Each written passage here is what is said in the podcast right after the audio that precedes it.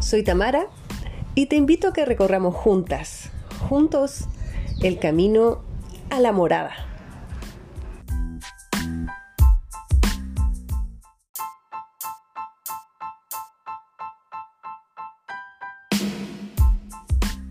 En este espacio compartiré contigo reflexiones y aprendizajes que espero nos sirvan para evitar el mundo al que estamos viajando en esta inevitable transformación.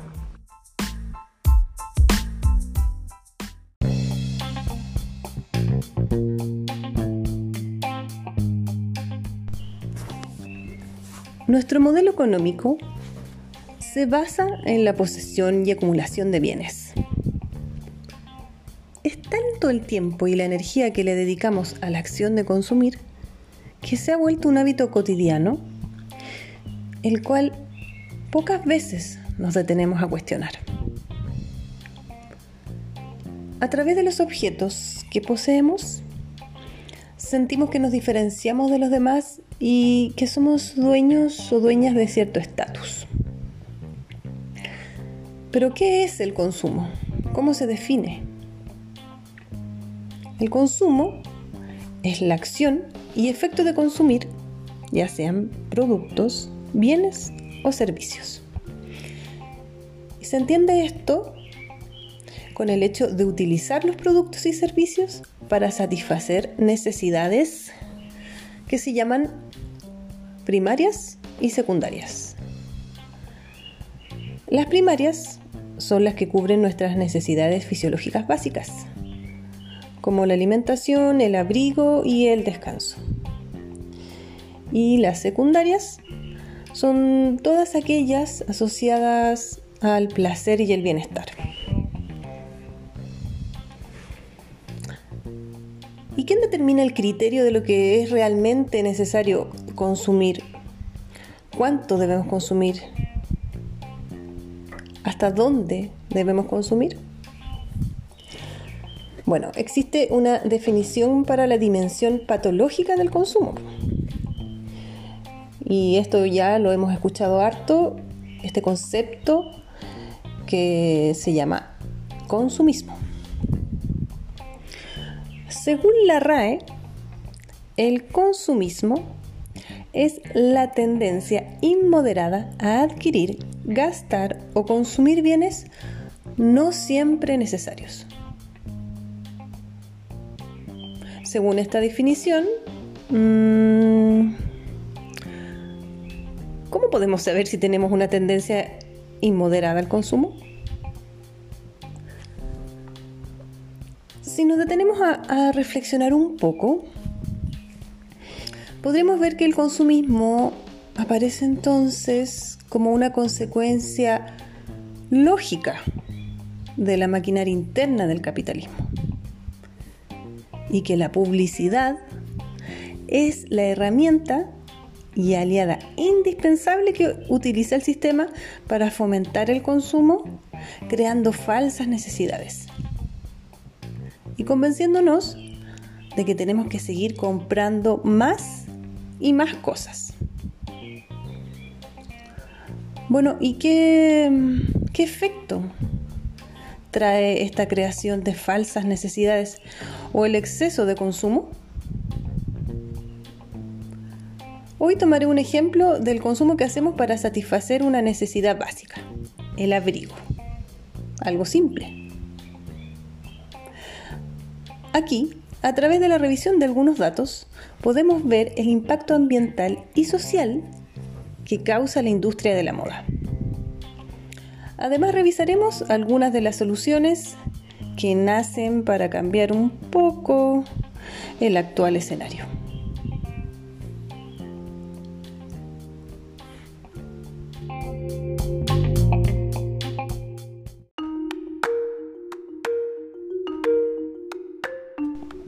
La industria de la moda es la segunda industria más contaminante del planeta.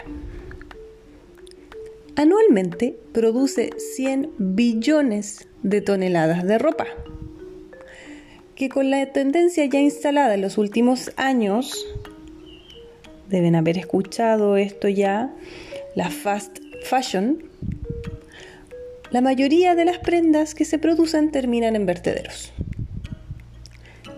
Esta moda, eh, que significa que es una ropa que solo dura una temporada, ha hecho crecer el consumo de vestuario de una manera insospechada. Actualmente compramos un 400% más que la cantidad que comprábamos hace dos décadas. Otro de los datos que impresionan es el impacto que tiene la industria de la moda en el consumo del agua. Se dice que para fabricar un jeans se necesitan 7.500 litros de agua. Es lo mismo que consume una persona en 7 años promedio. ¿Por qué tanta agua? Agua que se utiliza para el cultivo del algodón. Agua para el proceso de convertir el algodón en fibra. Agua para teñir las telas. Agua para lavar las prendas luego de los procesos químicos a las que son sometidas. Por lo tanto, esa agua no se puede volver a utilizar. Y la fase de producción textil no es la única responsable del impacto de esta industria en, en, el agua. Se estima que el 40% del consumo de una prenda tiene lugar en la fase de uso, es decir, cuando lavamos nuestra ropa. Esto además tiene un fuerte impacto en la contaminación de los océanos, pues al año se desechan al mar alrededor de 1,5 millones de toneladas de microfibras y microplásticos provenientes del lavado de prendas. Por otro lado, la industria de la moda produce más emisiones de carbono que todos los vuelos y envíos marítimos internacionales. Y cada segundo se quema o se bota la cantidad de ropa equivalente a un camión de basura. Cada segundo.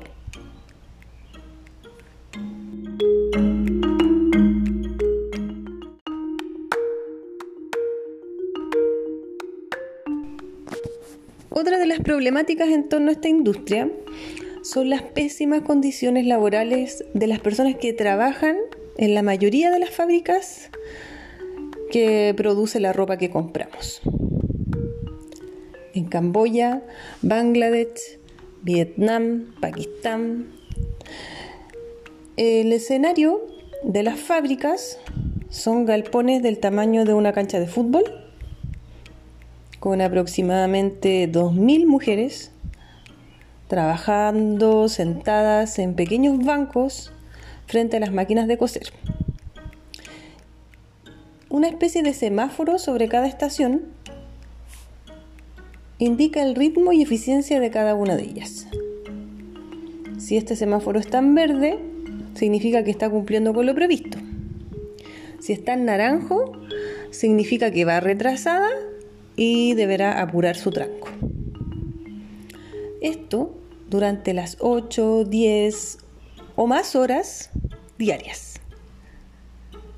Trabajan 6 días a la semana.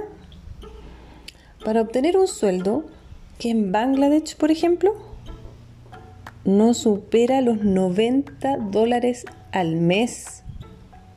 90 dólares al mes.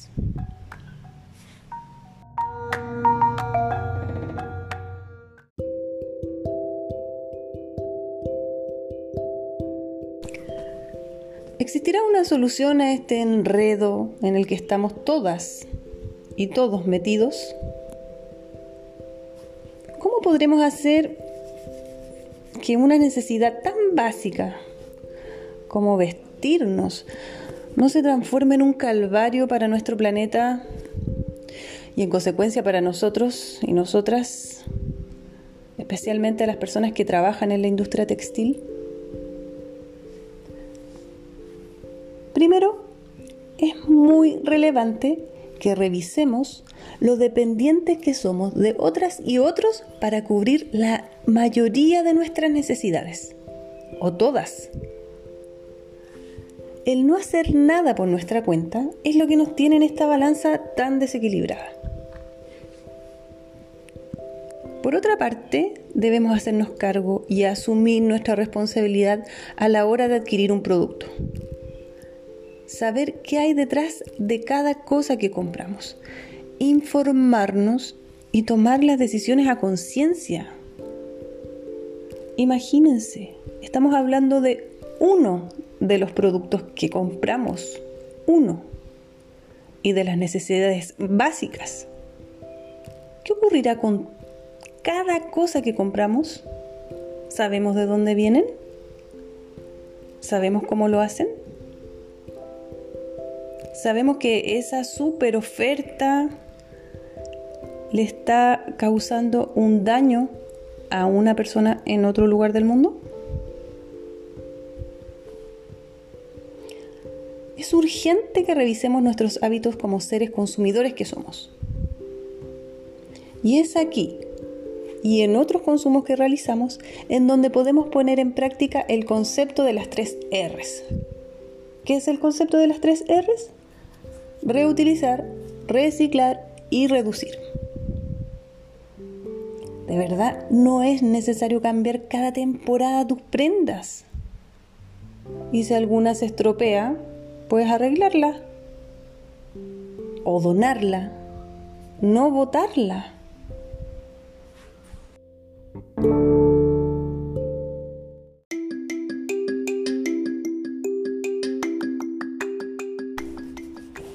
La industria de la moda poco a poco está buscando alternativas más sustentables.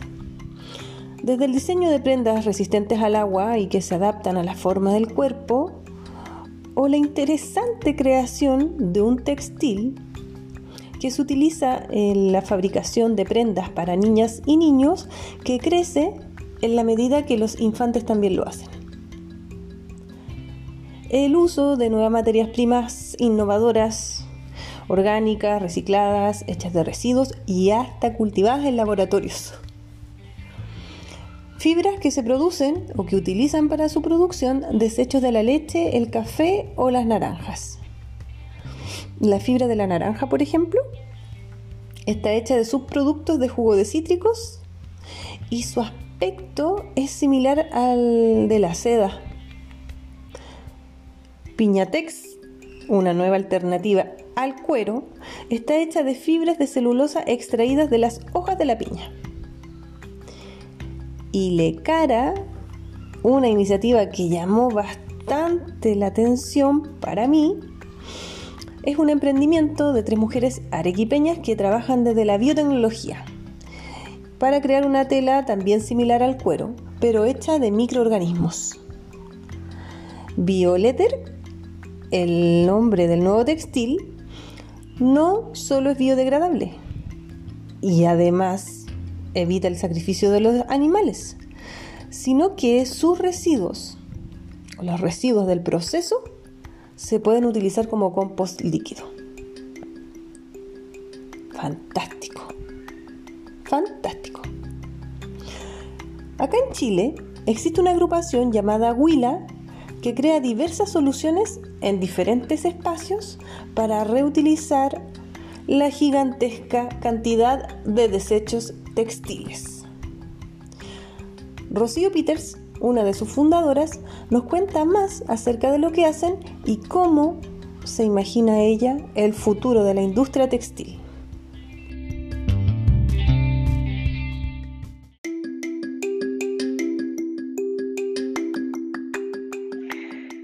Bueno, Huila, eh, nosotros nos dedicamos al fomento de la reutilización textil.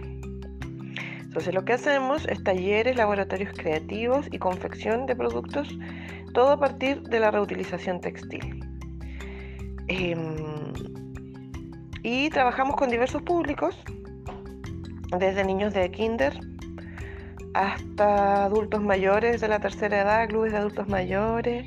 Hemos trabajado en distintos lugares. Eh, hemos trabajado en Sename con, con adolescentes, en escuelas, en la cárcel también. En clubes de otras regiones también, aquí en Valparaíso con el Centex Parque Cultural de Valparaíso, en Santiago con el Centro Cultural de España. Y nuestra intención es poder mostrarle a la gente lo fácil que es reutilizar tu propia, tu propia ropa, ya que nadie se hace cargo por completo de esa acción. Ni siquiera está en la ley, en la ley de, de, reciclaje y reutilización. Em, entonces nosotras buscamos soluciones interesantes, soluciones creativas e inventamos a la, invitamos a la gente también a hacer lo mismo. Y, además enseñamos algunas técnicas de reutilización textil, pensando en que se pueden hacer productos o objetos eh, de buena factura, que no se transformen en basura eh, una vez que se reutiliza el material que, se puedan seguir reutilizando por mucho más tiempo. Y poniendo un, valor estético también al producto, que sea interesante, que, la gente lo quiera hacer, lo quiera usar. Eh, porque eso va a hacer que no esté guardado, porque duren por más tiempo que se usen, que es lo importante. Y también el ahorro, porque al reutilizar y hacerte tus propias bolsas, tu propia alfombra, tus propios juguetes y todo eso, dejas de consumir y utilizas los mismos materiales que ya tienes en tu casa.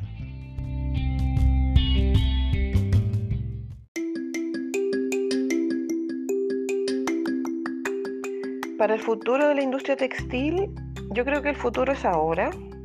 Creo que ya hay que empezar a cambiar ciertas ideas de cómo consumir ropa. Eh, cada día se genera mucho, mucho, mucho, mucha basura.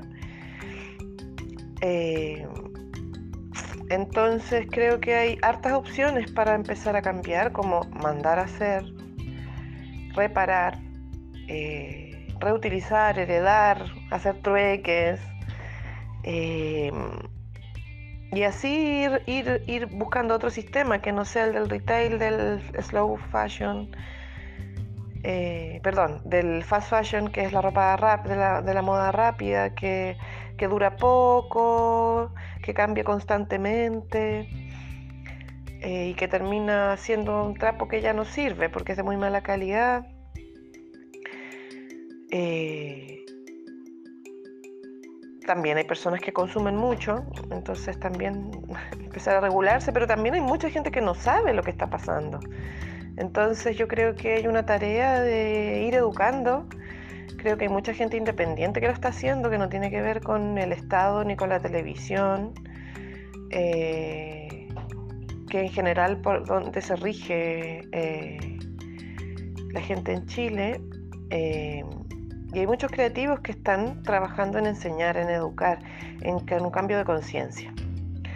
Y ellos yo creo que están trabajando para el futuro. También creo que, que hay múltiples maneras, que hay mucha gente pensando en esto y que eso es lo bueno, que eso es súper bueno. Eh, eh, estar de manera creativa, activa, eh, buscando soluciones para este tema tan, tan importante que tiene que ver con la producción de moda y todo lo que genera post-venta también, toda la basura que se genera después de que se vendió. Eh, entonces, eso está muy interesante. Yo creo que el futuro es ese también. Es, estimular la creatividad, es buscar soluciones creativas. Van a haber muchas, distintas, diversas. En eso está. Eh, y que lo que tiene que pasar para eso es que tiene que haber mucha educación y mucha estimulación.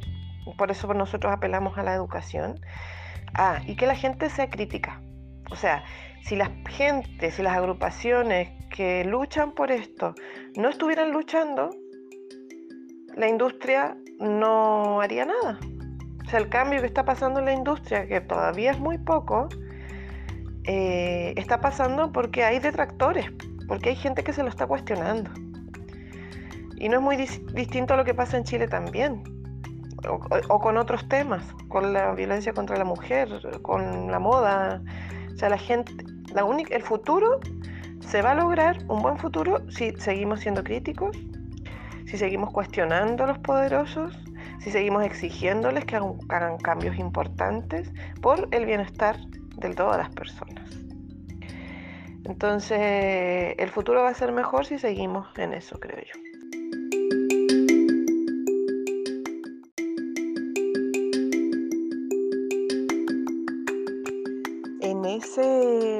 Ese pensar, en ese criticar, en ese observar, uno puede ir mirando quién hizo tu ropa, a dónde la hicieron, cómo vive esa gente. Em, si no compras, si compras ropa usada, pero la compras en grandes marcas, en grandes cadenas de, ropa usada. Eh, pensar de dónde viene esa ropa, cuántos kilómetros, cuánto eh, viajó, cuánta cantidad de recursos se gastaron para que esa prenda llegue a Chile. Eh, empezar a observar, a cuestionárselo todo, incluso con los, con los alimentos.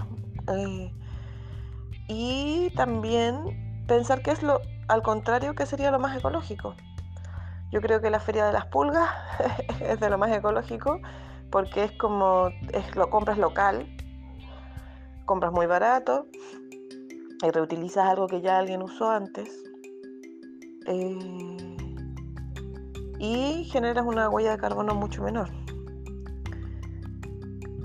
no siempre uno encuentra lo que anda buscando, pero yo creo que es una gran, si uno lo mira de manera ecológica, yo creo que es de los más, es una de las alternativas más ecológicas.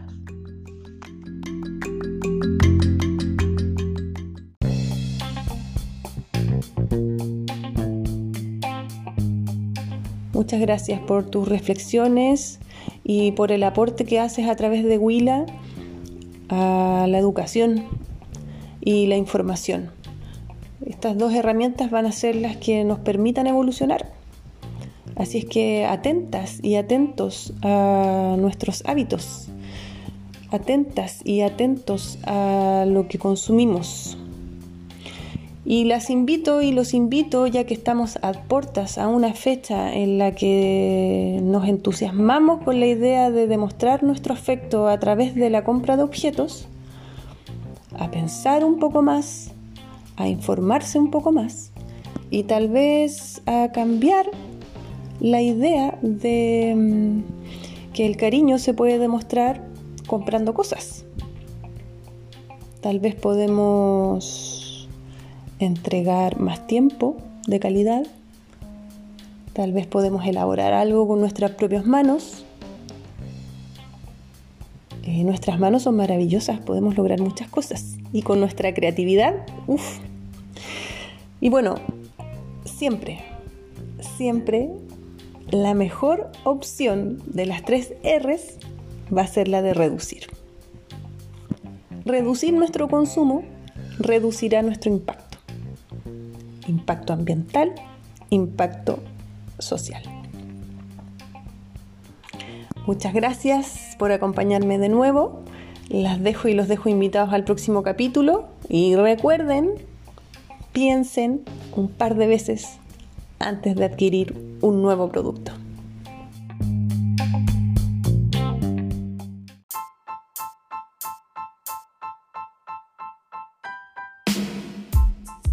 Soy Tamara y te invito a que recorramos juntas, juntos, el camino a la morada.